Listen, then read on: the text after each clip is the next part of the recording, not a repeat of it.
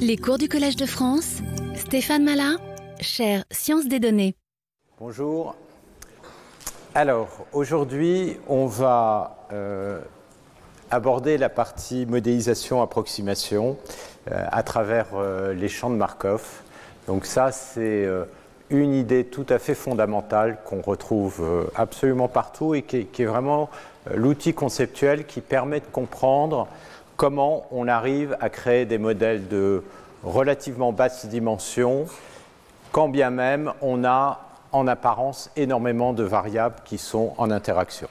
Donc, la première partie, donc ça va être sur la modélisation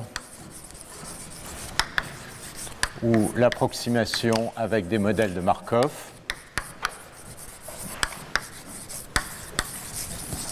de champ de Markov. Et ça, euh, ça fait le lien avec la physique. Et puis euh, la deuxième partie, ça va être sur euh, l'estimation paramétrique, ou la dernière partie. Et donc ça, c'est un aspect plutôt d'optimisation avec le maximum de vraisemblance notamment. Donc ça, c'est toujours les, deux aspects euh, euh, euh, des problèmes d'apprentissage. C'est d'un côté, il faut faire des modèles et on va approximer les vraies distributions de probabilité sur les modèles. Et de l'autre côté, il y a la partie optimisation, c'est-à-dire ces modèles sont paramétrés et on optimise les paramètres. Alors, peut-être juste avant que je commence un commentaire, on vous a, je crois, distribué des feuilles qui est une enquête faite par le Collège de France sur euh, euh, les participants au cours, euh, ce qui les intéresse, etc. Donc on vous remercie de bien vouloir les remplir, d'autant plus que vous êtes une population un peu particulière pour le Collège de France, où normalement la moyenne d'âge est plus élevée, donc voilà, ça donne une vision un peu différente des choses. donc voilà, ça c'est juste un commentaire. Si vous pouvez les remettre à la fin, vous pourrez les, les poser éventuellement ou les redonner à la personne qui vous les a distribués. Ok, donc euh, on va passer donc au modèle de Markov. Alors, je vais commencer euh, avec euh, une idée. le principe, c'est qu'on va représenter les interactions entre les variables. Et cette interaction, elle va expliciter la notion d'indépendance conditionnelle. Indépendance conditionnelle. Alors je vais commencer avec un exemple euh, qui est un exemple tout simple euh, euh, de vote. Vous avez quatre personnes, disons, A, B, C et D, qui vont voter et qui s'influencent mutuellement. Donc vous pouvez imaginer par exemple des amis et vous voulez représenter l'influence entre euh, deux personnes euh, X et Y euh, au moment du vote. Et la valeur du vote, c'est ça qui, vous intéresse. Donc, vous allez avoir deux personnes avec leur vote. Et typiquement, si ces deux personnes qui sont en lien l'un avec l'autre votent de la même manière, c'est-à-dire si X est égal à Y bah, typiquement, vous, considérez, vous mettez un très fort poids, vous considérez que c'est probable. Alors, par exemple, si le vote est égal à 1, ça peut être, euh, disons, différent, euh, mais malgré tout probable si jamais le vote euh, est opposé. Et puis, vous allez mettre une interaction beaucoup, vous voulez expliciter le fait que les différents amis s'influencent dans le vote. Donc si jamais ils ont des votes qui sont euh, différents, eh bien vous allez mettre un poids qui est beaucoup plus faible. Donc ça, ça vous donne, par exemple, ça c'est les liens euh, d'amitié euh, entre les différentes personnes. Et maintenant, ce que vous voulez, c'est avoir la probabilité du vote de A, B, C et D. Et donc, dans une configuration comme ça, vous allez dire, bah, euh, ça va être le produit de l'influence de A sur B, euh, de B sur C de C sur D. Et puis, comme vous avez besoin que l'intégrale de tout ça soit égale à 1, on va mettre ici une constante de euh, normalisation. Alors, c'est quoi l'idée? C'est que finalement, vous avez une forme de couplage, et puis chacun va s'influencer, et au bout d'un moment, euh, vous allez avoir un système qui va converger à l'équilibre, qui euh, va permettre de résoudre les différentes interactions. Donc le vote le plus probable, c'est celui qui reflète les interactions entre euh, les différents membres tout en respectant euh, les propriétés de, ce couplage. Donc ce qu'on voit ici, c'est que euh, pour ensuite être capable de, mesurer la probabilité, ben, évidemment il va falloir calculer cette constante de, normalisation. Et puis ça, c'est quelque chose qui ne va pas être forcément euh, facile si jamais on veut euh, calculer euh, un échantillonnage. C'est-à-dire pour savoir le vote le plus probable de A, il faut comprendre les interactions entre A B et C, qui eux-mêmes dépendent des interactions avec D. Donc vous avez un phénomène de, propagation et vous avez cet équilibre qu'il va falloir euh, mettre en place. Ça, c'est un modèle qui, d'une certaine manière, est plus compliqué qu'un modèle euh, directionnel. Un modèle directionnel, c'est un modèle où vous savez que A va influencer, euh, disons, B et C, et B et C vont influencer D. Si vous êtes dans une situation comme ça, alors euh, ce que vous savez, c'est que la probabilité de ABC D, ben, vous pouvez la factoriser comme étant la probabilité de A, sachant BCD, que vous pouvez elle-même factoriser comme A, sachant euh, B. Euh, donc on va prendre, euh, excusez-moi, vous avez la probabilité de A sachant BCD fois la probabilité de BCD. Et la probabilité du dernier groupe, je peux l'écrire comme la probabilité de ces deux-là, sachant celle-là.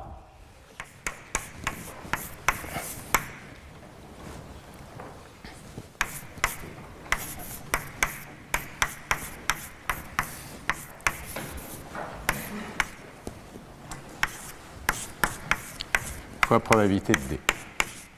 Donc si vous avez une expression comme ça, calculer cette probabilité, elle s'obtient directement comme un produit des probabilités conditionnelles. Et si je veux échantillonner, donc trouver une configuration probable, il me suffit de trouver une configuration probable de D tout seul, et puis ensuite une configuration probable de BC étant D données, et une fois que j'ai échantillonné BCD, il me suffit de trouver une probabilité euh, forte de A, sachant les trois. Donc là, dans ce cas-là, on peut, en inversant euh, les directions, facilement échantillonner le champ. Dans ce cas-là, il n'y a pas de direction, dans le cas euh, des champs de Markov non directionnels. Il n'y a pas de direction, donc c'est plus compliqué, on va le voir, pour faire l'échantillonnage. Et ça, ça va nous amener sur les différentes étapes du cours pour comprendre effectivement comment on peut euh, euh, trouver des configurations probables de ce genre de choses. Alors pourquoi on va se mettre plutôt dans ce cadre qui en apparence est plus compliqué? C'est que par contre, pour établir ce genre de relations qui sont des relations asymétriques, c'est beaucoup plus difficile. C'est beaucoup plus facile de savoir si deux variables sont corrélées que de comprendre un lien de causalité qui consiste à voir si une variable influence l'autre par opposition à euh, l'influence de l'autre sur la première. Donc, comme je disais, ça, ça va être le sujet euh, de la conférence de Michel Sebag euh, dans deux semaines. Tout le machine learning, pratiquement, est dans ce cadre-là et en particulier tous les modèles de réseaux de neurones, on va le voir, sont dans un cadre non directionnel. On lit les variables essentiellement 100 mètres d'informations de causalité. Même les très gros systèmes comme euh, les systèmes de langage n'ont aucun élément de causalité qui sont codés à l'intérieur. Et c'est, comme je disais, euh, euh, une des limites. Ceci étant, on va voir que ce genre d'approche est extraordinairement puissante et c'est vraiment la base de tous les modèles qui sont en physique. Alors, comment on généralise cette notion? On va définir donc cette notion de champ de Markov.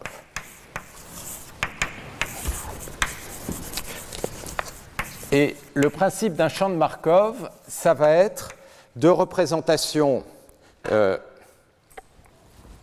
euh, des contraintes entre les différentes variables. Donc un champ de Markov, les expressions sont les abréviations, c'est Markov en anglais, Random Field MRF. Donc c'est une distribution de probabilité jointe qui va pouvoir se factoriser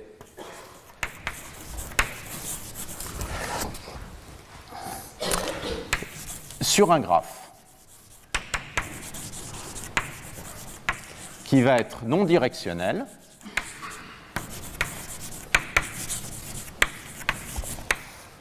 Et donc, donc les nœuds ici, je vais les appeler euh, xk.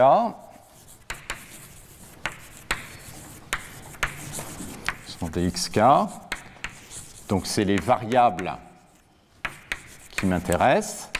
Et ce que je veux regarder, c'est la probabilité jointe de x1, x2, xd en dimension d. Et cette probabilité, je vais pouvoir l'écrire comme un produit sur ce qu'on appelle des clics, que je vais définir, de facteurs. Ça, c'est les facteurs d'influence entre les différentes variables, des xc. Alors, qu'est-ce que c'est que xc xc, c'est un ensemble de variables x, i1, x, ik, où tous les i1, ik appartiennent à la clique. Alors, qu'est-ce que c'est qu'une clique? C'est un sous-graphe de G qui est, connecté, qui est entièrement connecté.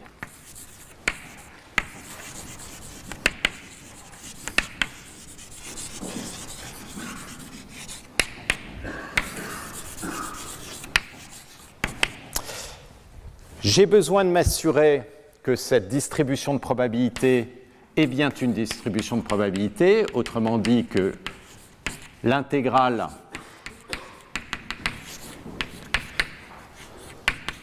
est bien égale à 1. Et donc, je vais mettre ici devant une constante de normalisation. Et cette constante de normalisation, si vous calculez cette intégrale, eh bien, vous pouvez la sortir qu'est-ce que vous allez avoir? Vous allez avoir que z-1 fois cette intégrale vaut 1, autrement dit que z est égal à l'intégrale du produit des facteurs faits de x de c, d de x1, xd. D'accord? Donc c'est juste la constante qu'on met devant de manière à ce que l'intégrale soit euh, égale à 1. Alors dans ce cas particulier, c'est quoi les clics? C'est un sous-graphe connecté. Ben, les sous-graphes connectés, c'est juste les paires. A entre B, B, C, C, D.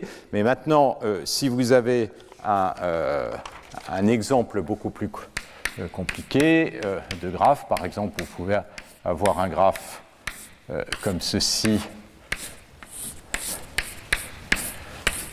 avec chacune des croix représentant des variables, eh ben vous allez avoir ça c'est une clique, ça c'est une clique, ça une clique, et vous devriez pouvoir factoriser votre graphe sous forme de euh, ces trois clics.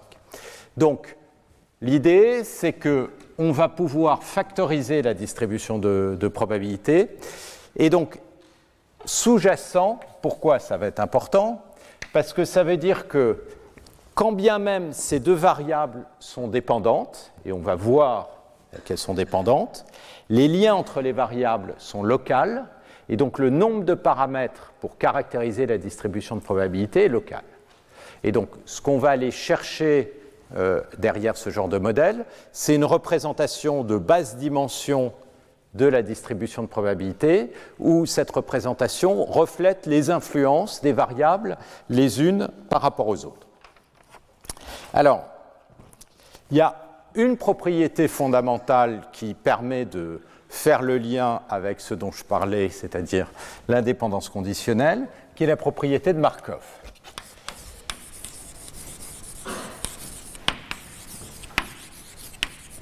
Alors, pour euh, comprendre ça, je vais juste déjà vous rappeler la notion d'indépendance et d'indépendance conditionnelle. Donc l'indépendance, évidemment, j'en ai déjà parlé longuement. Vous avez deux variables x1, x2, euh, variables aléatoires dont la distribution jointe c'est p de x1, x2.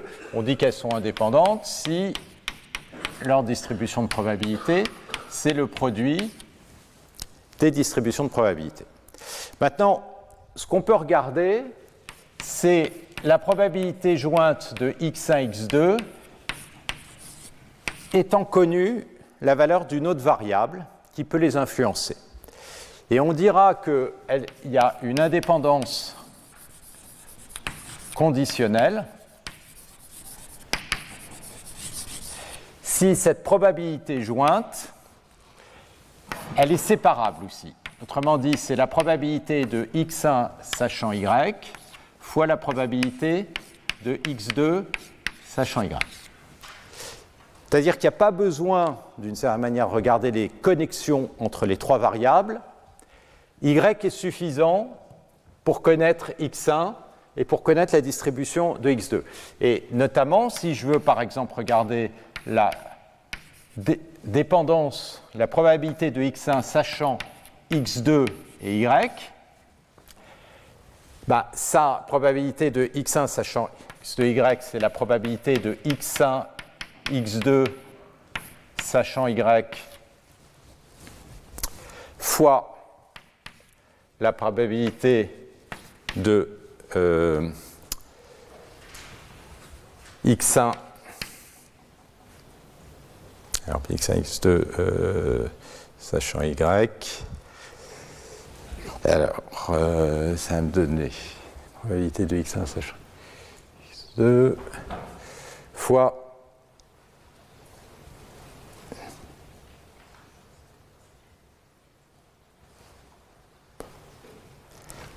la probabilité jointe fois la probabilité de la deuxième, de x2 sachant y. Pardon. Et comme vous savez, donc euh, ici que euh, non, divisé, excusez-moi, c'est la, la, probabilité conditionnelle, c'est la probabilité jointe, là ça ne va pas, divisé par la probabilité de la variable, c'est-à-dire la probabilité de x2 sachant y. Ouf, et la probabilité de x1, x2, sachant y, c'est le produit des deux, vous avez divisé, donc ça, ça vous donne la probabilité de x1, sachant y. Donc, qu'est-ce que ça veut dire? Ça veut dire que x2 n'apporte aucune information sur x1 si vous connaissez déjà y. Bon, c'était un peu évident. Et donc, c'est ça qu'on va essayer euh, de représenter, mais dans un cadre beaucoup plus complexe où on a beaucoup plus de variables qui interagissent. Et alors, qu'est-ce que dit la propriété de, Markov? C'est que si il n'existe pas de clic qui inclut deux variables i et j,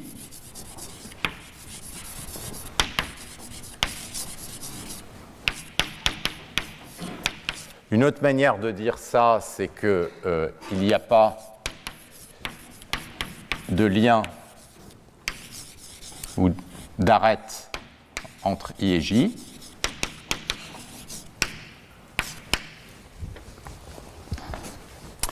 Alors, la variable xi va être orthogonale. Alors, ça, cette notion d'indépendance conditionnelle, on dit souvent x1 est orthogonal à x2, sachant y. On notera comme ça. Alors xi va être indépendant de xj, étant connu toutes les autres variables xk pour k différent de ij. Autrement dit, donc là, c'est évidemment pour un champ de Markov.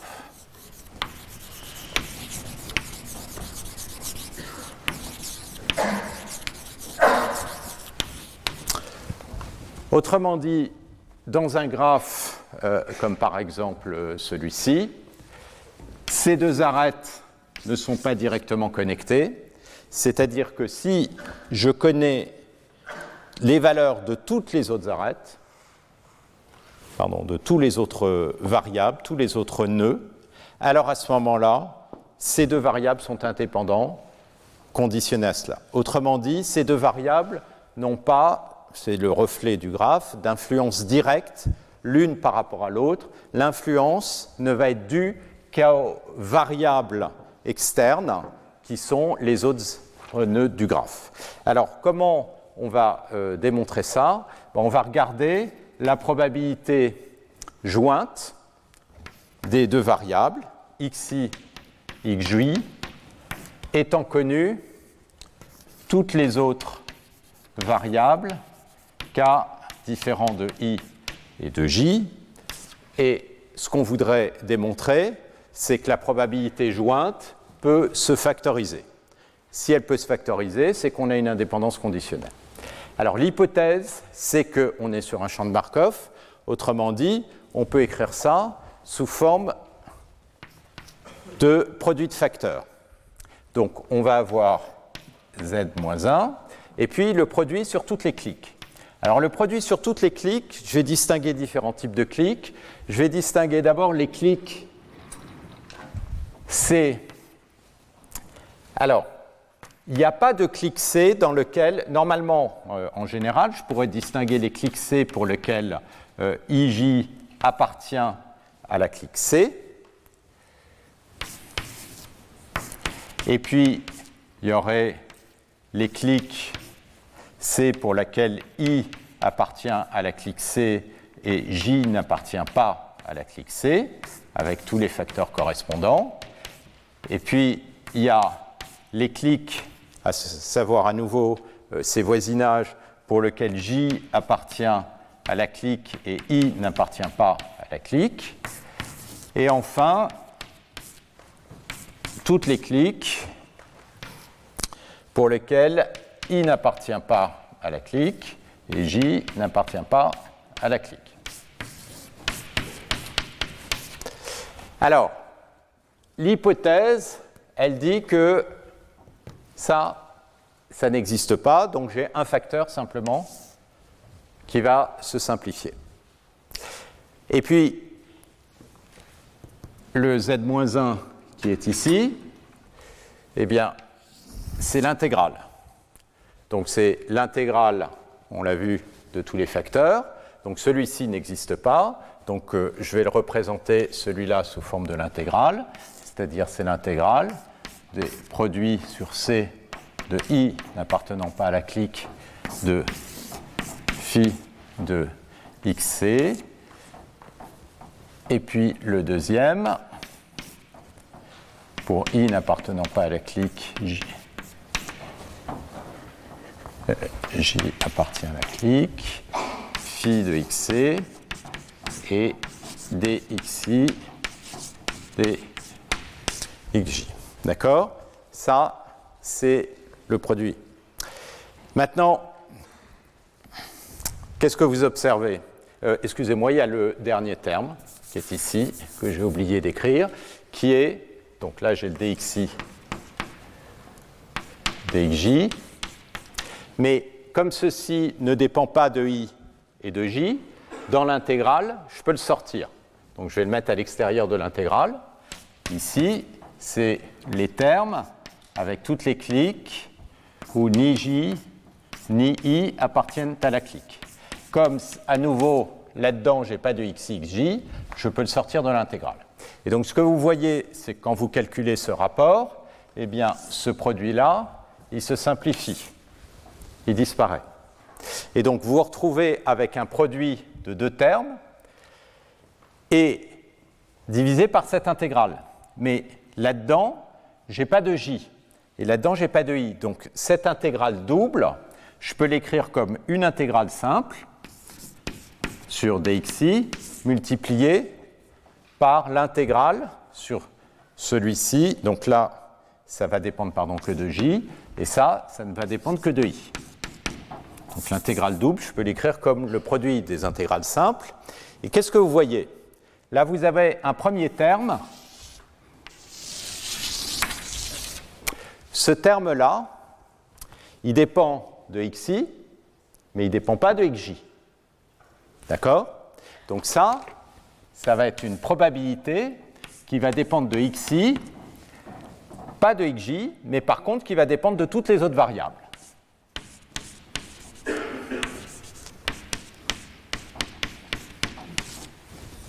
Pourquoi je dis que c'est une probabilité? Parce que c'est normalisé. Je l'ai divisé par l'intégrale sur la variable.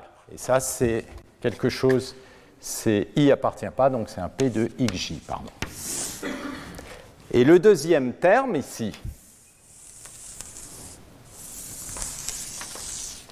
là, alors là, j'ai, excusez-moi, j'ai i appartient à la clique, Ouais, mais là, j'ai. Ça, c'est I qui appartient à la clique, J qui appartient pas à la clique, donc c'est XI. Évidemment. Et le deuxième terme, c'est J appartient à la clique, I appartient pas, donc ça va dépendre de XJ. Donc ce deuxième terme, il va dépendre de P de XJ, sachant toutes les autres variables XK pour K différents de I et de J.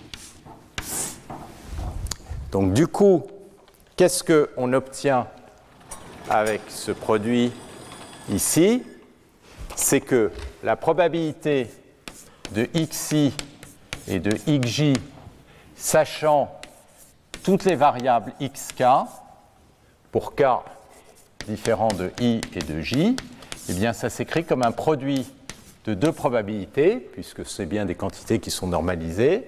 D'un côté de xi sachant xk et p de xj sachant les xk. Autrement dit, on a bien une indépendance conditionnelle. Donc, les propriétés des clics sont essentiellement équivalentes. Pour l'instant, j'ai juste une implication, on va voir dans l'autre sens, mais dans ce cas-là, il y a une implication sur la notion d'indépendance conditionnelle. Alors, on va voir des exemples.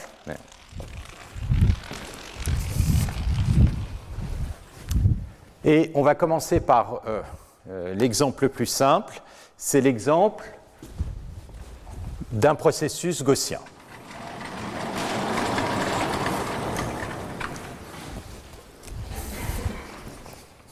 Alors pour un processus gaussien, vous avez une distribution de probabilité, on l'a vu la dernière fois, qui est euh, une exponentielle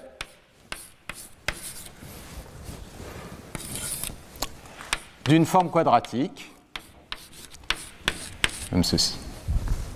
Alors, si vous êtes dans le cas où la probabilité est strictement positive, vous pouvez toujours écrire, quand vous avez un champ de Markov, ce produit comme une exponentielle d'une somme.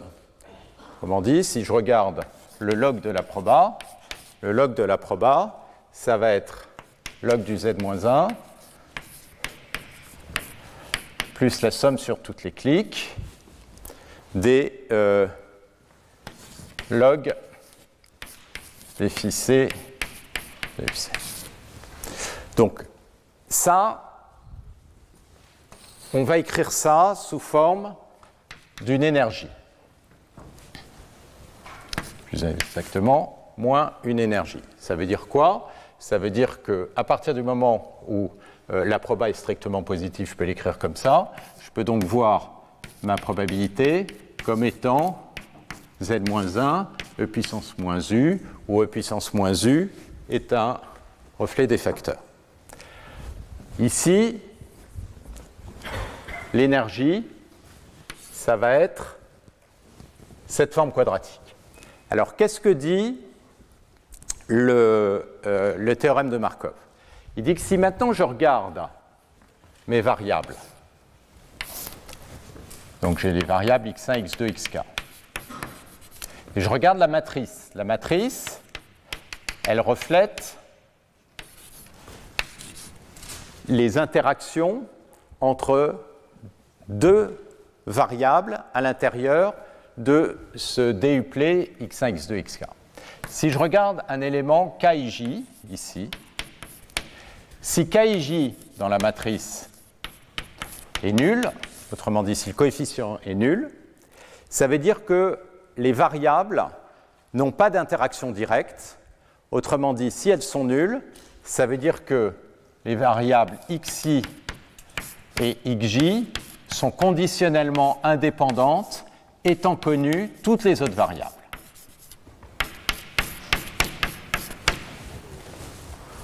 Donc, quand vous regardez une matrice, un processus gaussien, vous pouvez le regarder de deux façons différentes. Ce qu'on a vu, c'est la dernière fois, c'est que K-1, c'est la covariance. Mais si vous regardez non pas la covariance, mais directement K, c'est-à-dire la euh, matrice d'interaction, ce que vous voyez, c'est directement les interactions entre les différentes variables. Alors il y a un cas particulier qui est euh, très euh, classique en physique, c'est le cas où justement la matrice K, c'est un Laplacien. Si K est un Laplacien, alors à ce moment-là, X transpose Laplacien euh, X. Si vous définissez par exemple un Laplacien sur une grille, donc ici, je vais considérer que mes différentes variables, par exemple, sont des pixels d'une image.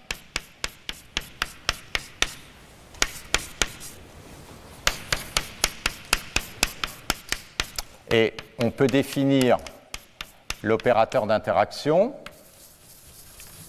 d'un pixel par rapport à tous les autres comme ne dépendant que des voisins et comme étant le Laplacien. Donc le Laplacien, ça va vous mettre par exemple le Laplacien discrétisé, un facteur 4 ici, moins 1 ici, moins 1 ici, moins 1, moins 1.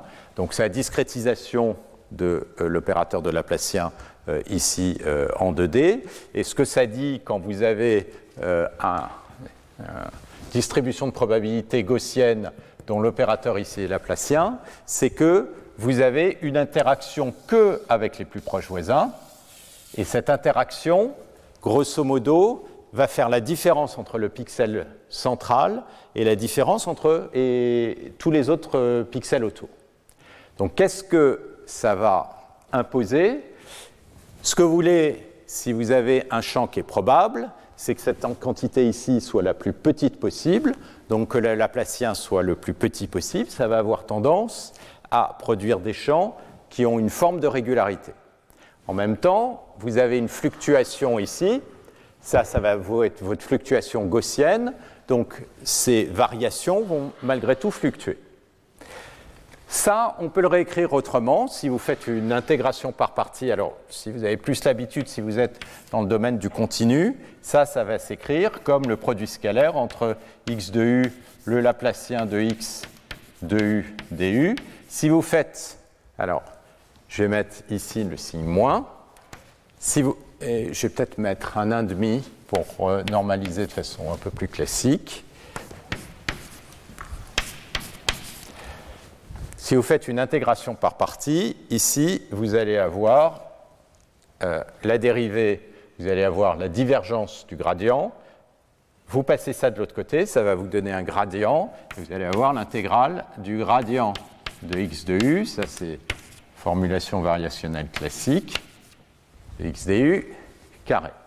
Donc, autrement dit, sous forme discrète, c'est que ceci va vous donner la somme sur i de x de i, ça, vous pouvez le réécrire exactement la même. Intégration par partie, ça peut se réécrire en somme. Ça va être différence entre x de i et x de j au carré pour tous les j qui sont dans le voisinage. Ici, le voisinage, ça va définir une clique qui est comme ceci. Et donc, qu'est-ce que c'est que cette quantité-là? C'est la somme des différences au carré des voisins donc c'est les énergies des différences, d'accord? Et ça reflète la variation locale du champ. Donc qu'est-ce que vous avez dans le cas du Laplacien? Ceci, ça va s'écrire comme l'un demi de somme de moins somme des xi moins j carré. Ça, c'est les facteurs qui vont correspondre à votre euh, champ de Markov. Et ça, qu'est-ce que ça va vous donner? Ça va vous donner un brownien. C'est un mouvement brownien. Alors, je vais vous montrer quelque chose qui est un peu plus compliqué que ça. C'est ce qu'on appelle, euh, c'est une modélisation euh, du ferromagnétisme euh, en, physique. Alors, en physique, quand vous avez des atomes, ils ont un spin, et le spin va potentiellement définir un, champ magnétique. La manière dont c'est ici modélisé, c'est au lieu d'avoir un modèle qui est discret, où la valeur du spin c'est soit 1, soit 0, on va le modéliser avec une variable qui est continue. Donc on, définit les x comme étant des atomes qui sont sur une grille qui est régulière.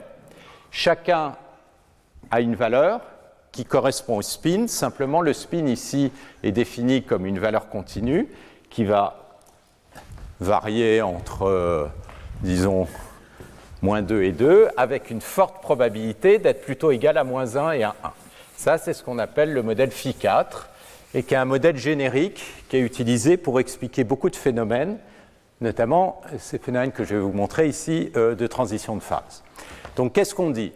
On dit qu'on va définir une probabilité, ça c'est le modèle physique, qui va s'écrire comme étant une énergie, et donc ça va être un champ de Markov. Cette énergie, va comporter un certain nombre de facteurs. Cette énergie qui est écrite tout en haut, la première composante, ça va être la composante, qu'on appelle l'énergie cinétique, qui est la composante que j'ai mentionnée euh, juste avant. Alors ici, excusez-moi, quand fait, il reste un 1,5 ici, et donc ici j'ai un 1,5 ici. Donc l'énergie cinétique, en quelque sorte, c'est associé quand on est en mécanique à la vitesse, c'est aux incréments entre les variables au carré. Et donc, c'est, s'il n'y avait que ça, une composante qui donnerait des fluctuations aléatoires et qui définirait un champ brownien. Mais il y a quelque chose d'autre qui dit que la valeur de x, qui est censée correspondre plus ou moins à un spin, donc moins 1, 1, a une forte probabilité d'être plutôt égale à 1, plutôt égale à moins 1. Alors comment est-ce qu'on impose ça? On impose ça en mettant ce qu'on appelle un potentiel, qui dit que si je regarde la valeur euh, x, c'est-à-dire du spin en un point i, je vais l'appeler, disons, cette valeur ici euh, t, eh bien la valeur de t, elle va plutôt être égale à soit moins 1, soit 1, et je vais imposer ça en mettant une valeur beaucoup plus négative en moins 1 et en 1, et pour les autres valeurs, eh bien, je vais remonter. Et donc, ici, qu'est-ce que je dis? Je rajoute à mon énergie une composante qui est ce qu'on appelle un potentiel scalaire. Donc, le potentiel scalaire, il va exprimer le fait que les variables ont plutôt tendance à être moins 1 et 1. Et donc, ça va être cette fonction V de la valeur du champ ou de l'image en chacun des points i qui va forcer les variables, parce que ce que je veux, c'est que u de x, l'énergie, soit la plus petite possible. Donc, pour qu'elle soit petite, il faut que les valeurs soient plutôt là, pour que le potentiel v soit petit en chacun des points. Donc ça, c'est le modèle physique. Ce modèle, il exprime à la fois l'interaction le terme d'interaction des particules ou des spins entre eux quand ils sont à côté, et le fait que ce soit des valeurs plutôt égales à 1 ou moins 1.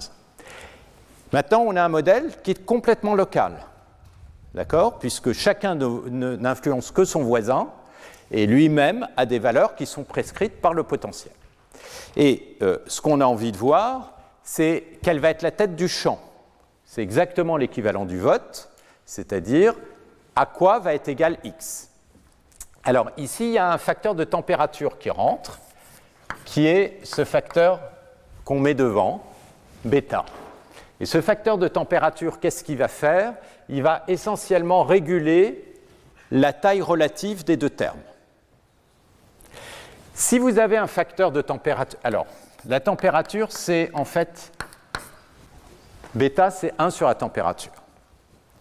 Donc si on est en situation où bêta égale à 0, bêta égale à 0, c'est-à-dire très grande température, tout fluctue dans tous les sens. Comment ça se reflète?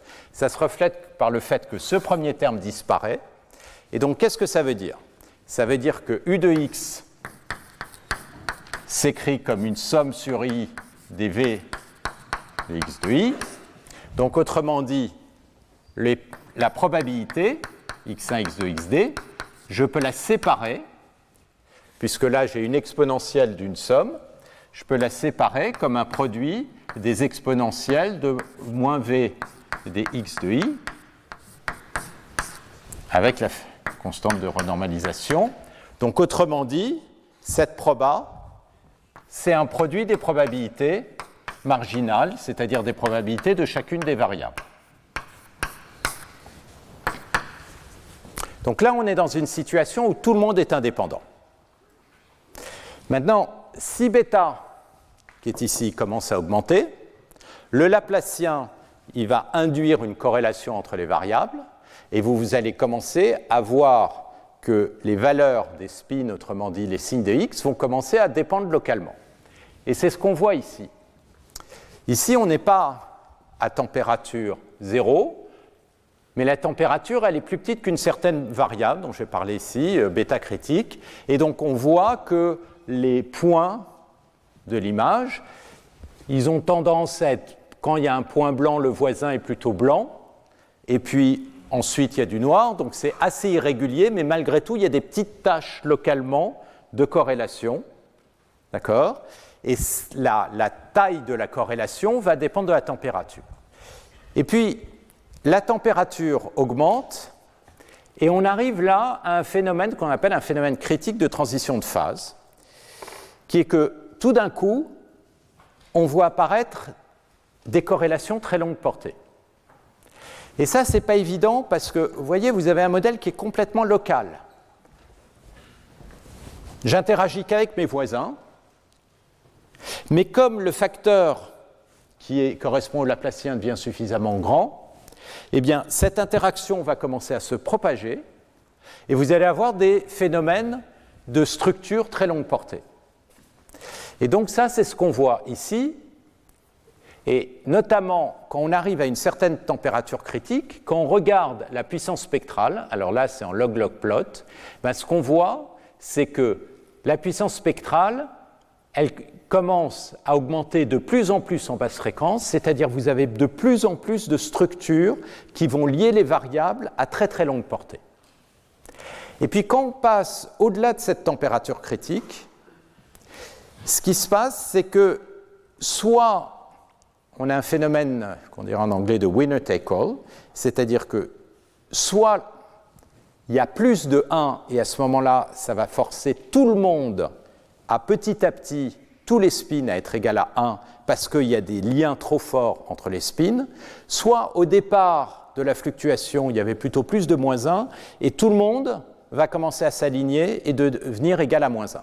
Et donc on a deux phases soit on observe des champs où pratiquement tout le monde est égal à moins 1, soit on observe des champs où tout le monde est égal à 1. Et on a une espèce de divergence, on a deux types de champs. Donc là, ça c'est euh, à basse température, donc bêta plus grand que la température critique. Et là, je montre un cas où on voit des variables qui sont toutes égales à 1. Mais j'aurais pu montrer exactement l'équivalent, où elles sont toutes égales à moins 1. Et ce qu'on voit, c'est que autour du 1, on a des toutes petites fluctuations.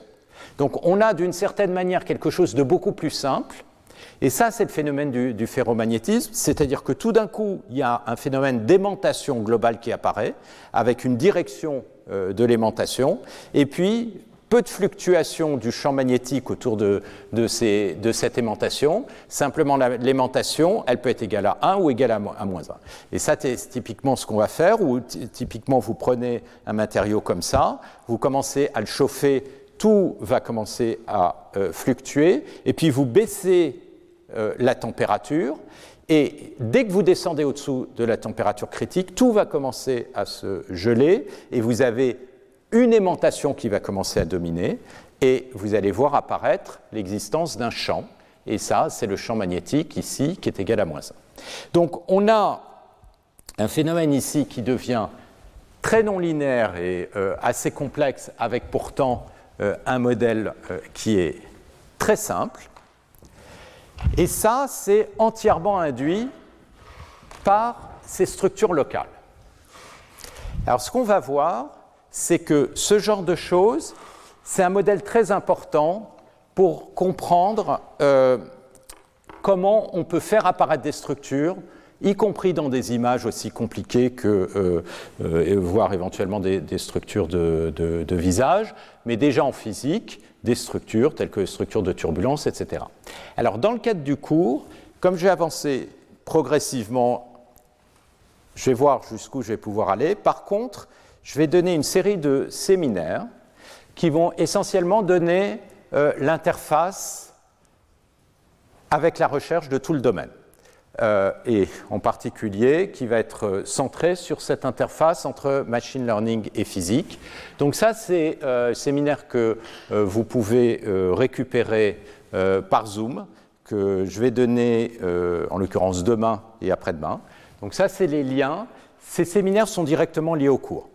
Donc le cours va avancer en vous donnant euh, toutes les bases, euh, quoi, toutes, euh, un certain nombre de bases mathématiques pour comprendre ce qui est derrière.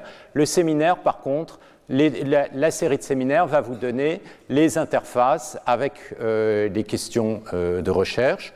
Donc demain, ce sera sur le lien entre ce qu'on appelle le groupe de normalisation en physique et ces questions de, de génération et de représentation de champs. Et une des idées qui va être importante et que je vais euh, mentionner là tout à l'heure, c'est le fait que pour regarder ces champs, où on commence à voir ces interactions longue portée, ce qu'il faut faire, c'est séparer les phénomènes à différentes échelles. Il y a une, espèce d'organisation hiérarchique des interactions qui apparaît. Et cette idée d'interaction euh, hiérarchique, c'est une idée qui est apparue en physique avec ce qu'on appelle donc le groupe de normalisation qui a été développé par Wilson, qui a eu le, prix Nobel autour de ça. Et ce qui est intéressant, c'est de voir que cette idée qui est très profonde en physique, qui permet d'expliquer les phénomènes de transition de phase, en fait, on la retrouve dans les réseaux de neurones. On la retrouve notamment dans les architectures de réseaux de neurones, comme par exemple un UNet, où ce que vous voyez, c'est que euh, dans le cas d'un UNet qui prend une image en entrée, ça prend l'image et puis ça la décompose à différentes échelles. Et aux différentes échelles, pour ceux qui connaissent le UNet, qui est une structure comme ça, il y a des interactions euh, horizontales avec une partie du réseau qui va permettre de refléter les interactions multi-échelles. Et ça, c'est quelque chose dont je parlerai. Donc, ensuite, le vendredi, donc ce sera euh, un séminaire un peu plus technique autour des notions de log, euh, des, hum, constantes de log Sobolev et des ondelettes. Donc ça, c'est deux notions euh, qu'on verra dans le cadre du cours sans doute plus rapidement, qui sont derrière les problématiques d'optimisation. Et dit, dans ces problèmes, il y a toujours deux côtés. D'un côté, l'approximation qui consiste à essayer de définir un modèle et notamment de minimiser les paramètres et éventuellement comprendre la nature physique de ces paramètres. Et puis de l'autre côté, euh, vous avez des modèles qui sont paramétrés. Évidemment, c'est comme dans les, dans les, réseaux de neurones, il faut euh, faire la descente de gradient qui va vous permettre d'optimiser les poids. Et donc, pour comprendre dans quelles conditions ce genre d'optimisation fonctionne ou ne fonctionne pas? Eh bien, il y a une notion mathématique assez fondamentale qui sont ces constantes de Log-Sobolev, et on verra le lien avec les ondelettes. Et euh, donc demain, ça ce sera à 14 heures, euh, je parlerai du lien avec euh, les modèles de diffusion. Donc ça, c'est euh, les fameux modèles qui font ces images spectaculaires comme celles que, je vous ai euh, euh, montrées. Et je montrerai qu'il y a un lien qui est assez direct qu'on voit à travers les architectures. Et le fait que euh, ces distributions de probabilités qui sont en très, très grande dimension soient apprenables, ça vient du fait qu'on arrive à les factoriser. Et ça, c'est des expériences qu'on peut faire. On peut prendre euh, des euh, réseaux de neurones qui sont capables de synthétiser des visages, et au lieu de laisser le réseau de neurones euh, faire des interactions entre n'importe quel pixel et n'importe quel pixel de l'image, on peut imposer que les interactions restent très locales. Et bien qu'on impose que les interactions restent très locales, à partir du moment où on a séparé les échelles comme le suggèrent ces modèles de physique euh, euh, du groupe de normalisation, eh bien on arrive à reconstruire des choses qui sont essentiellement euh, des, des, bons modèles de visage, mais avec des interactions qui sont très locales. Donc ça veut dire que ce problème qui est en apparence très global, parce qu'un visage, eh bien, il y a des structures très globales, deux yeux qui sont assez éloignés, des contours de la tête qui vont être très réguliers, eh bien, on peut le représenter par des structures locales, mais des structures locales à différentes échelles. Donc ça, ça va être euh, euh le, programme de ces différents séminaires et qui seront euh, enregistrés, donc si jamais vous voulez les récupérer à un autre moment. Alors, on va continuer sur les propriétés des euh, chaînes de Markov et des champs de Markov, pardon, en regardant plus précisément l'équivalence entre ces factorisations et le fait qu'il y ait une indépendance conditionnelle. Et ça, c'est le théorème de Hammersley-Clifford. Alors, Les propriétés d'indépendance, on va les regarder en considérant des groupes de variables. Donc vous définissez un graphe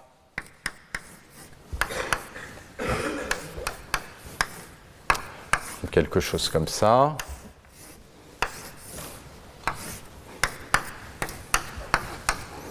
Et puis ça peut se relier comme ça. Et vous pouvez définir des groupes de variables. Donc ici, euh, vous avez par exemple un premier groupe. Ça, ça va être x. Ça, ça, y. Et puis z. Et ce que vous voulez, c'est regarder les dépendances entre les groupes de variables. Et ça, c'est quelque chose qui va être, je disais, important quand on commence à regarder une image en entier, parce qu'au lieu de regarder les interactions entre les pixels eux-mêmes, on va regarder les interactions entre des structures. Et des structures, ça va être les groupes de variables. Et la propriété qui va être importante quand on a un graphe qui est comme ceci, c'est que vous voyez toutes les variables qui sont dans X ne sont pas, il n'y en a aucune qui est en lien avec des variables qui sont en Z. Autrement dit, on est dans une, le cas où il n'existe pas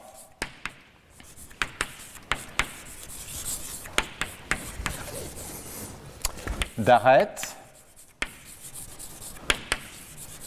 entre x et z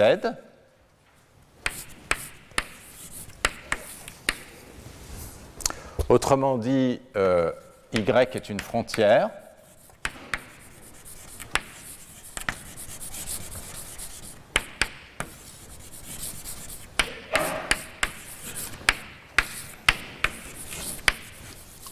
Là, on a fait une partition de tout le graphe G. Alors, les variables sont conditionnellement indépendantes, autrement dit, x est conditionnement indépendant à z étant connu y. Alors, comment on montre ça? Ça, c'est essentiellement le même type de démonstration euh, que celle qu'on a faite, c'est-à-dire qu'on regarde les probabilités jointes de toutes les variables.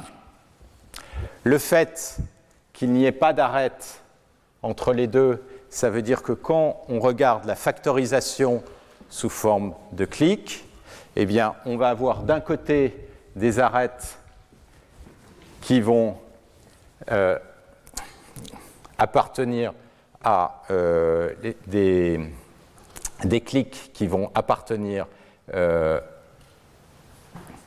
pardon, les arêtes vont appartenir à x, elles peuvent être entre x et y, entre y et z, mais non pas entre x et z.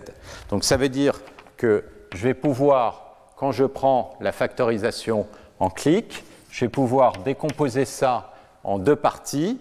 Je vais avoir toutes les composantes xc qui sont soit dans x, soit dans y. Donc ça va être une première fonction de x et de y. Et puis je vais avoir toutes les arêtes qui sont entre y et z. Et donc je vais avoir une deuxième fonction qui vont s'écrire entre y et z. Et donc, le fait que j'ai cette propriété, bah, comme je sais que ceci va être intégrable à 1, je vais pouvoir diviser 1 sur z.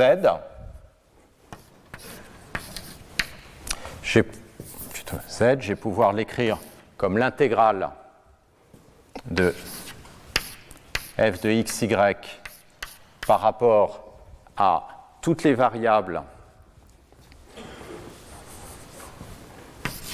qui sont dans x et dans y, parce qu'il n'y a pas de variable z, donc elles vont disparaître. Alors, euh, les... Ah.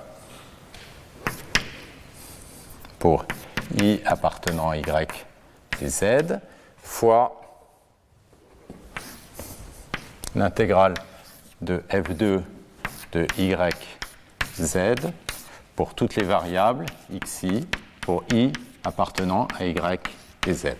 Autrement dit, je vais pouvoir diviser ça par z1 et par z2 et j'obtiens ma probabilité qui va s'écrire comme une probabilité qui va ici dépendre de x et de y et de y et de z.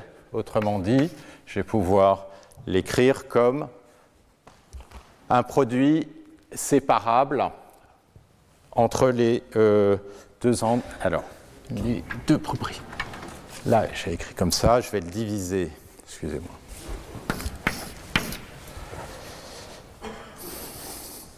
Je vais prendre la probabilité jointe de xz étant donné y. La probabilité xy étant donné y, ça va être donc probabilité de x, y, z divisé par la probabilité de y.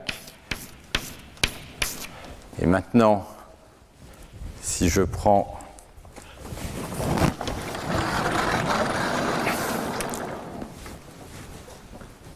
ce que j'ai écrit là-haut, je vais voir la probabilité de x, z sachant y, qui va s'écrire, je vais le réécrire plutôt comme ça, comme mon premier facteur f1 de x, y divisé par une racine de p de y.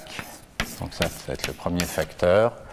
Et fois f2 de x, z divisé par la racine de p de y. Et donc j'ai un produit de deux termes, excusez-moi, je vais l'écrire comme ça. Le premier terme ne dépend que de xz et le deuxième terme ne dépend que de yz. Et donc je peux le réécrire comme une probabilité de x sachant y fois la probabilité de z sachant y. Donc on a la propriété d'indépendance conditionnelle. Inversement, pour avoir une équivalence, on va montrer que si jamais on a la propriété d'indépendance conditionnelle, alors ça veut dire qu'on peut l'écrire sous forme d'un graphe qui a cette structure-là, c'est-à-dire sous forme d'un ensemble de variables x qui sont en lien avec une frontière qui sépare l'ensemble de variables euh, z. Donc la propriété, je vais l'écrire ici, c'est que si j'ai des variables qui sont effectivement indépendantes conditionnellement à y, alors on peut écrire la distribution de probabilité sous forme d'un graphe avec z qui est séparé de x par l'ensemble des variables y. Donc autrement dit, il n'existe pas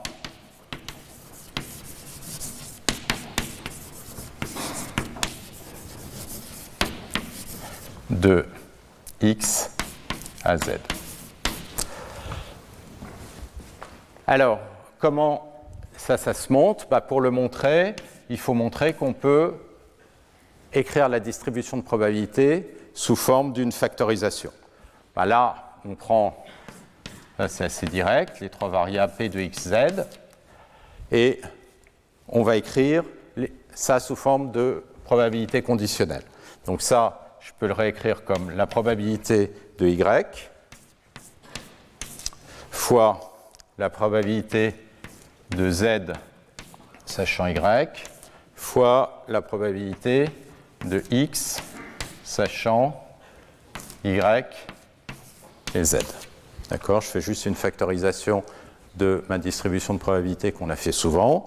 Et puis maintenant, la euh, probabilité de x sachant y et z, eh bien, comme j'ai ma propriété d'orthogonalité, ça, ça va être la même chose que la probabilité de x sachant y. Et maintenant, j'ai la probabilité ici de z sachant y. Et cette probabilité, pareil, je peux la, par exemple, la factoriser dans les deux groupes. Et donc, j'obtiens deux facteurs. Ici, le premier facteur qui dépend que de z et de y, et le deuxième facteur qui dépend que de x et de y. Donc autrement dit, on a bien équivalence entre d'un côté ces propriétés d'indépendance conditionnelle de variables et le fait que la distribution de probabilité peut s'écrire sous forme d'une distribution de Gibbs sur un graphe qui ne va pas mettre en contact directement les variables. Maintenant, il y a une chose à laquelle il faut faire très attention, à nouveau, c'est que ce n'est pas parce que j'ai trois variables comme ceci et x qui n'est pas en contact direct avec z que les deux variables sont indépendantes. Pourquoi? Parce que si je veux regarder la probabilité jointe entre x et z, pour voir si elles sont indépendantes, il faut que la probabilité jointe soit le produit des deux probas. Donc si je regarde la probabilité jointe des deux, eh bien, ça va être, je sais que j'ai cette configuration-là, donc j'ai un phi de x, y, fois un phi 2 de y, z, que je vais écrire sous forme de dy. dy, ça veut dire l'intégrale par rapport à toutes les variables qui sont à l'intérieur euh, ici de y. Et ça, cette somme, elle n'a aucune raison de s'écrire comme le produit d'une fonction de x fois le produit d'une fonction de y. Donc autrement dit, là où il faut faire attention, c'est que ces deux variables sont dépendantes. À nouveau, y joue le rôle d'une variable cachée. Ça veut dire en particulier qu'avec ce genre de modèle, je ne peux pas expliquer une situation où j'aurais par exemple euh, un x euh, qui euh,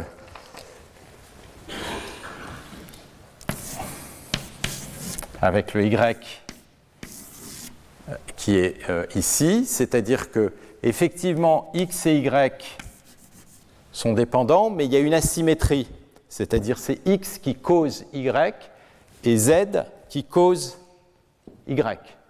Dans ce cas-là, x et y, a priori, quand vous exprimez ça sous forme d'un réseau parésien comme ceci, sont indépendants. Mais ce genre de propriété où vous avez une dépendance entre x et y et y en z, et pourtant une indépendance entre x et z parce qu'il y a un phénomène de causalité, on n'arrive pas à l'exprimer avec un graphe comme ça.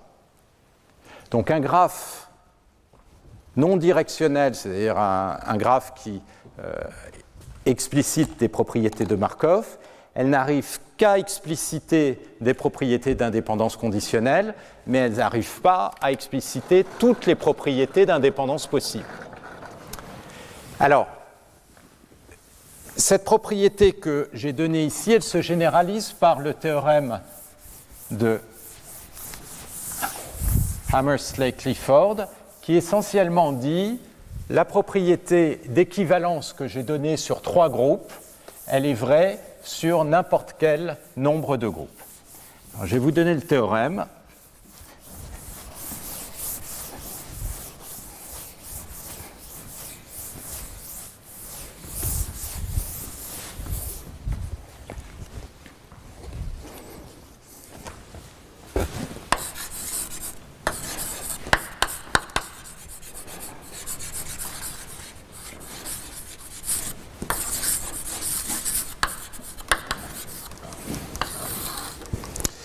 Donc on va considérer, euh, on dit que, en fait, on a un certain nombre de propriétés. On dit que j'ai, on appelle ça parfois une, une euh, information map, c'est-à-dire un graphe ici est capable de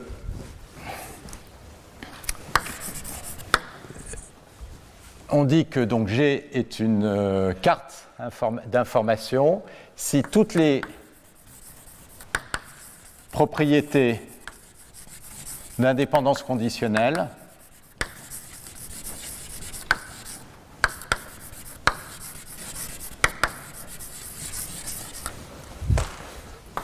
sont dans la topologie de G.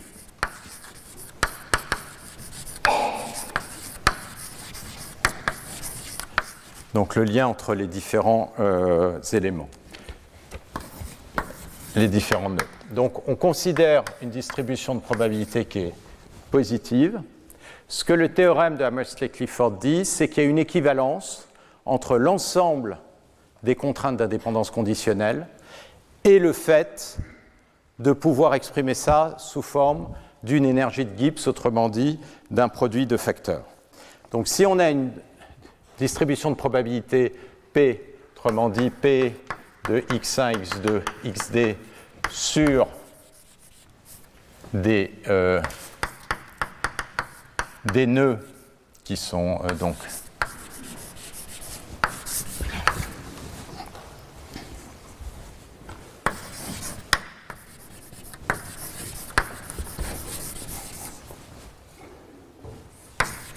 G qui est un graphe indirect.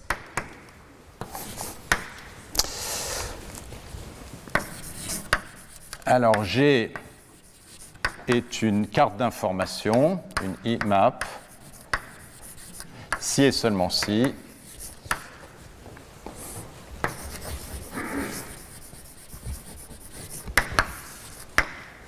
Alors c'est une IMAP sur la probabilité P si et seulement si P est une distribution de Gibbs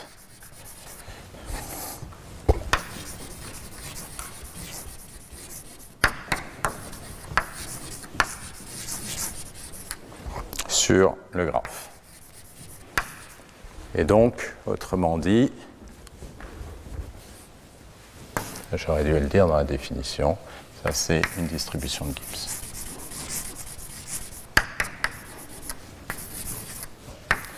Une distribution de Gibbs, c'est une distribution qui s'écrit comme un produit de facteurs ou qui peut s'écrire comme, si elle est strictement positive, une exponentielle euh, d'une énergie.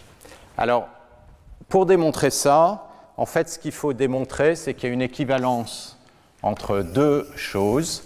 D'un côté, d'être capable d'écrire la distribution P de x1, x2 xd sous forme d'un produit comme ceci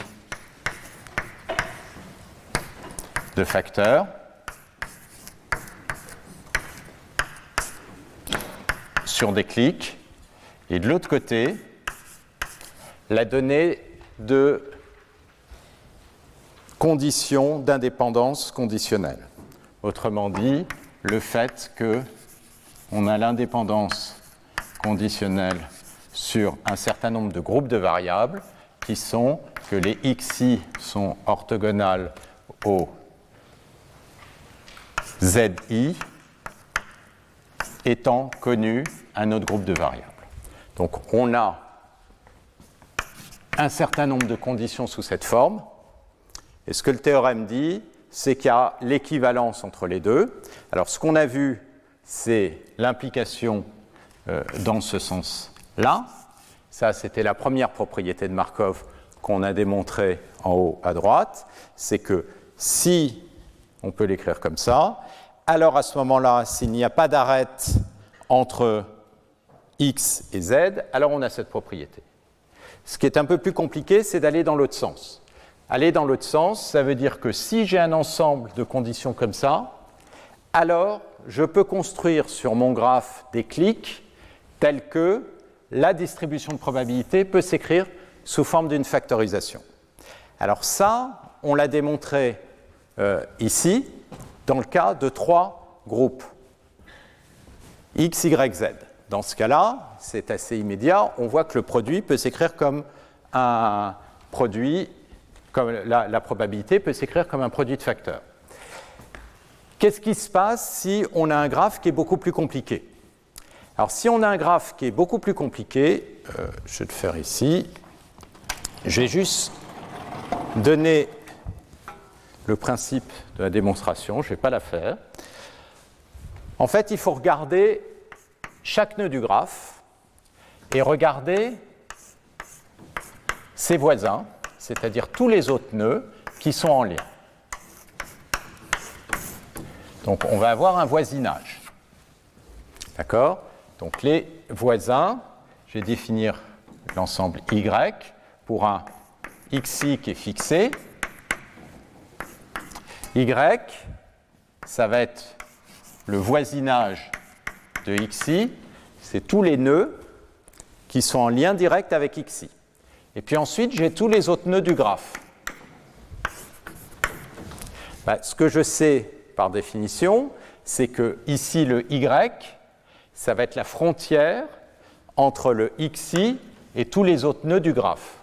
Donc autrement dit, ce que je peux toujours écrire, ça c'est la propriété qui est euh, ici, c'est que la probabilité x1, x2, xd, je peux l'écrire avec un certain facteur, je peux la factoriser avec facteur qui va donner le premier terme, c'est-à-dire quelque chose qui va dépendre de ici euh, z, ça c'est z, xi c'est le x, et y il est là. Donc je vais avoir quelque chose qui va dépendre d'abord de x et de y, autrement dit de xi et du voisinage des éléments dans le voisinage. Et puis un deuxième terme, plus, moins, c'est-à-dire tout ce qui ne contient pas xi, c'est-à-dire quelque chose qui va dépendre euh, du voisinage et du reste. Autrement dit, il va dépendre de tous les nœuds, moins xi. Donc ça, c'est une factorisation je suis simplement en train de dire, si je regarde n'importe quel nœud, je peux établir son voisinage qui va le protéger des autres nœuds, et je peux donc factoriser ma distribution de probabilité comme quelque chose qui dépend de xi, et de tous les nœuds qui ne dépendent pas de xi. Et ça, je vais pouvoir faire ça pour tout i. Et donc, je vais avoir plein de factorisations. Et ensuite, le principe, ça va être de regrouper ces factorisations petit à petit jusqu'à obtenir une seule factorisation. Et quand on va regrouper les factorisations, ce qu'on va faire, c'est en fait des intersections sur les contraintes. Et en faisant les intersections sur les contraintes, on va petit à petit capturer chacune des conditions euh, qui sont euh, ici et obtenir une factorisation globale. Donc ça, je ne vais pas le faire, cette démonstration, parce que ça ne va pas être utile pour la suite euh, du cours, mais ce résultat est très important parce qu'il nous dit essentiellement tout est capturé dans cette factorisation qui est ici. Alors je vais vous donner un tout petit exemple de tout ça pour faire le lien avec euh, ces idées euh, de multi-échelle.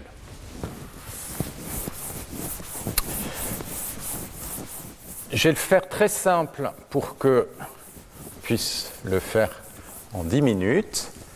C'est le cas d'un mouvement brownien, mais en une dimension.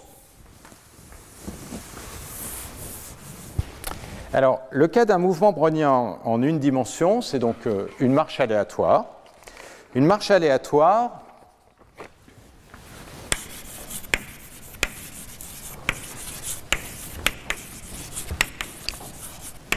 on définit, on part d'un euh, certain x0 qui va avoir une distribution euh, gaussienne, et ce qu'on va faire, c'est à chaque fois, on va créer un xn plus 1 qui est égal à la variable précédente plus une fluctuation aléatoire et on va imposer que Zn a une distribution gaussienne. Alors n ici, c'est au sens distribution normale, de moyenne 0 et de variance sigma carré. Et puis je vais aussi supposer que la première variable, elle est aussi gaussienne de moyenne 0 de variance sigma carré. Donc on a une marche aléatoire, c'est-à-dire qu'à chaque fois, on bouge avec une petite fluctuation. Donc on va euh, à chaque fois avoir une fluctuation et on voit une espèce de courbe typiquement comme ça, ce qui est par exemple les modèles des, euh, des, par exemple en finance, une série de prix. Euh, le modèle le plus simple, c'est un mouvement brownien, comme ça.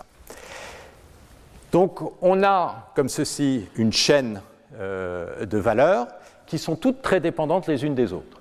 Si jamais je veux regarder euh, la moyenne de euh, xn, bah, comme chacune des variables est égale à 0, ça, ça va être égal à 0. Par contre, si je regarde l'espérance de xn au carré, bah, xn, je peux le développer, ça va être x0 plus z1 plus plus Zn, et toutes ces variables aléatoires sont indépendantes. Donc si je la prends au carré, eh ben, tous les produits croisés vont avoir une espérance qui sont nulles parce que ce sont des variables indépendantes. Je vais avoir des espérances de Zi fois Zj, et comme elles sont indépendantes, c'est l'espérance de Zi fois l'espérance de Zj, et ça, ça va être 0. Donc autrement dit, toutes les corrélations sont nulles, et donc il ne va plus que me rester les espérances de zi au carré, et si je fais ça au carré, je vais en avoir n, donc je vais avoir n sigma carré. Si je regarde deux variables xn et xn plus tau,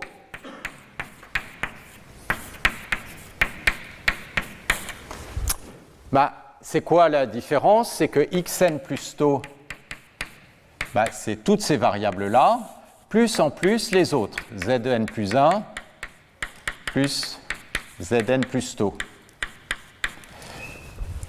Bah, comme toutes celles-ci sont indépendantes avec celles-ci, si je regarde le produit, les seules qui vont se corréler, c'est cette composante avec celle-là. C'est le fait que c'est en fait égal à xn plus tout ceci. Et donc là, vous faites le calcul, je vais toujours avoir n sigma k. Donc autrement dit, ce qui va se passer, c'est que je vais avoir des, variables aléatoires qui sont très loin les unes des autres et qui sont encore très très corrélées. Donc quand on regarde un processus comme ça, on a un phénomène de corrélation très longue portée qui est dû au fait qu'on euh, garde le souvenir du fait qu'on a émergé de la variable xn quand on se retrouve ici. Alors maintenant, je vais vous présenter une représentation de la même chose, qui va être une forme de version ultra simplifiée de ce dont je parlais sur la représentation multi-échelle, de cette chaîne, mais de façon un peu différente.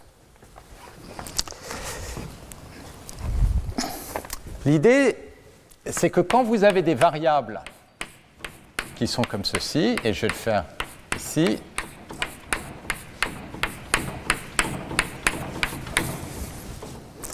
qui peuvent être très corrélés. Ce qu'on essaye de construire, c'est une, espèce de représentation hiérarchique. On essaye, dans les cas les plus simples, d'avoir des variables qui sont explicatives des fluctuations, des corrélations entre ces éléments. Et puis ensuite, ces groupes, on va les regrouper à nouveau.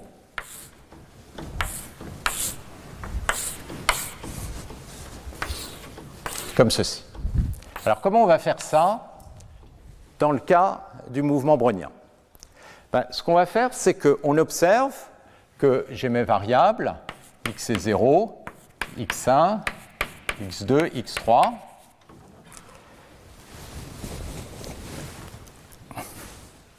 Comment sont reliées ces variables? Par un incrément. Et les incréments sont indépendants. Donc ce qu'on veut faire apparaître, c'est les incréments. Donc je vais prendre ces deux variables-là et je vais faire une représentation orthogonale. Je vais transformer x0, x1 en deux nouvelles variables, x0 plus x1 sur racine de 2 et x0 moins x1 sur racine de 2. Donc ça, en deux dimensions, c'est une rotation, c'est-à-dire j'avais mes deux variables, x1, x2, j'ai défini un nouveau système de coordonnées avec une rotation comme ceci de 45 euh, degrés qui sont données par ces deux variables. Je vais faire ça pour chacune des paires des variables, deux variables. Donc ça veut dire que mes deux premières variables,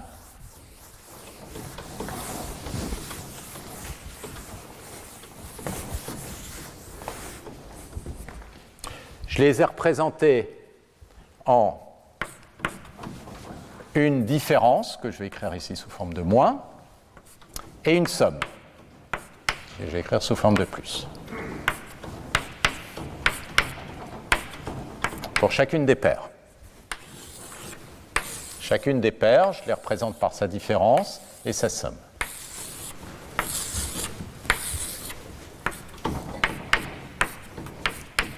Maintenant, les différences entre ces variables, dans le cas du mouvement brownien, je sais qu'elles sont toutes indépendantes. Donc, toutes ces variables ici, elles sont toutes indépendantes les unes par rapport aux autres. Par contre, elles sont reliées aux sommes. D'accord? Maintenant, je vais prendre les sommes. Les sommes, je peux refaire la même chose, c'est-à-dire je peux les grouper en deux.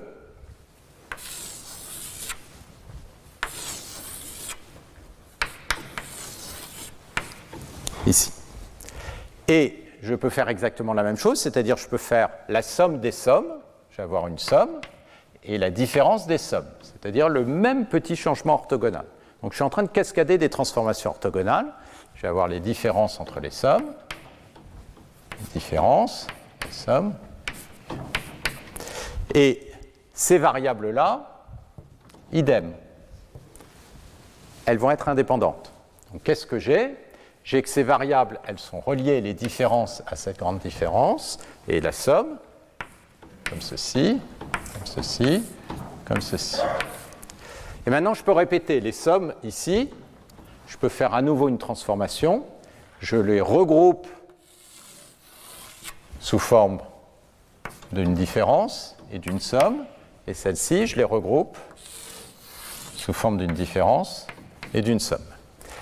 Et ces différences, à nouveau, parce qu'elles correspondent à deux groupes disjoints, elles vont être indépendantes, mais celles-ci, elles vont dépendre de, celles-ci. Donc je vais avoir un graphe de dépendance comme ceci. Etc.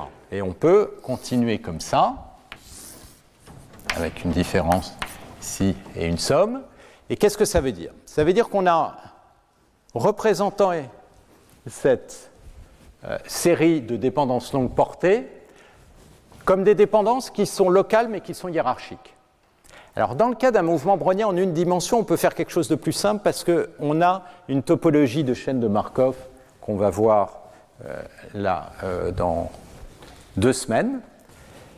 Mais si on est dans le cas d'une image, eh bien ça, ça va fonctionner pareil. C'est-à-dire que on a certes des dépendances qui sont très longue portée, mais ces dépendances qui sont très longue portée, pensez à, euh, par exemple, une, euh, une, structure hiérarchique dans une compagnie. Là, vous avez le PDG. Le PDG, euh, même si vous avez deux personnes de service qui sont très loin, ils sont reliés par le fait qu'éventuellement le PDG décide de restructurer la société, de couper les coûts, et à ce moment-là, tout le monde va le subir. Et pourtant, ils n'ont aucune interface directe. Et comment est-ce qu'on reflète ça En fait, en sous-jacent, on reflète ça par le fait qu'il bah, y a toute une structure hiérarchique dans une société, et vous avez des euh, groupes, des équipes qui sont regroupées dans des services, qui sont regroupées éventuellement dans des sous-sociétés, etc. Et c'est ça qu'on est en train de refléter. Alors ça, c'est un cas qui est très simple, parce que là, je n'ai pas mis le fait qu'il y avait un lien. Mais ce que ce qu'offrent comme possibilité les champs de Markov, c'est de dire on n'est pas forcé de se restreindre à une structure d'arbre. Maintenant, je peux dire oui, mais euh, ceux-là, ils sont collègues, parce qu'ils sont dans le même bureau ou dans le même couloir. Et donc, il y a quand même certains liens qui peuvent être là, qui éventuellement pas avec ceux-là, et qui sont là.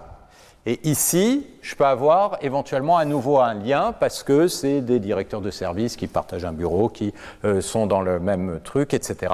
Et donc, je peux commencer à construire un lien. Mais ce que vous voyez, c'est que votre graphe, les liens, il n'y en a pas autant que ça. Par le fait même qu'on n'est pas capable d'avoir dans une journée des relations avec 250 personnes. Vous êtes capable d'avoir des, relations avec peut-être 6, 7, 8 personnes euh, en, véritablement en interaction euh, proche. Donc le nombre de liens que vous avez est limité.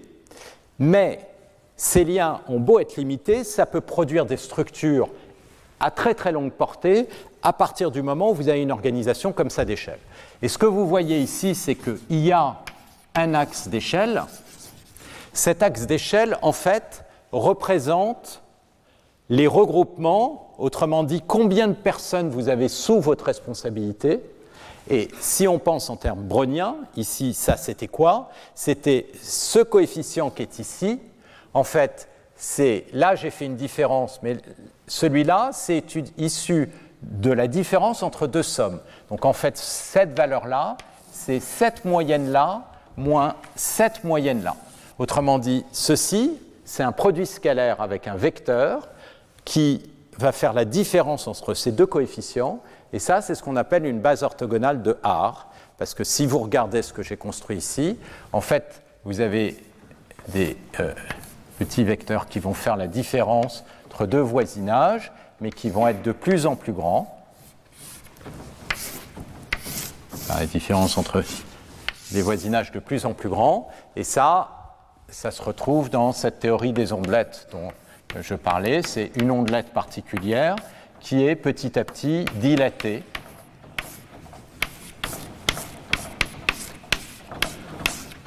Et en faisant ces produits scalaires qui consistent à faire des moyennes locales et des différences de moyennes locales, on obtient une représentation orthogonale de la série d'origine. La série d'origine en apparence, tout le monde interagit avec tout le monde, mais si vous représentez ça sous forme de variation locale, eh bien les interactions deviennent locales. Et lorsque les interactions deviennent locales, ça veut dire qu'on va avoir un champ de Markov, mais le champ de Markov, il n'est pas sur le domaine de départ, le champ de Markov, il est dans ce domaine ici, c'est-à-dire dans un domaine où il y a d'un côté l'axe qui était initialement, par exemple, l'axe temporel dans le cas des images, ça va être que vous avez ici, c'est le champ spatial. Et vous avez un deuxième axe qui apparaît et qu'on a créé, c'est l'axe des échelles, qui permet d'éviter ces dépendances longue portée. Toutes les dépendances deviennent des dépendances courte portée. Et ça, c'est exactement la façon dont on analyse un champ comme, euh, ou une image comme euh, les images euh, de ce modèle euh, ici Phi4, mais on peut avoir le même type d'organisation sur des choses beaucoup plus compliquées, et c'est ça qui apparaît derrière ces structures de réseaux de neurones. Alors, c'est important de, à nouveau de réaliser qu'il n'y a rien à faire quelque part, il doit y avoir une source de simplicité. S'il n'y a pas de source de simplicité, ce n'est pas possible, un réseau de neurones ne peut pas fonctionner, parce que le nombre de données, même s'il est grand, il n'explose pas exponentiellement comme la dimension, parce que vous, vous auriez jamais assez de données pour l'entraîner. Donc l'enjeu, c'est d'essayer d'aller chercher ces sources de simplicité.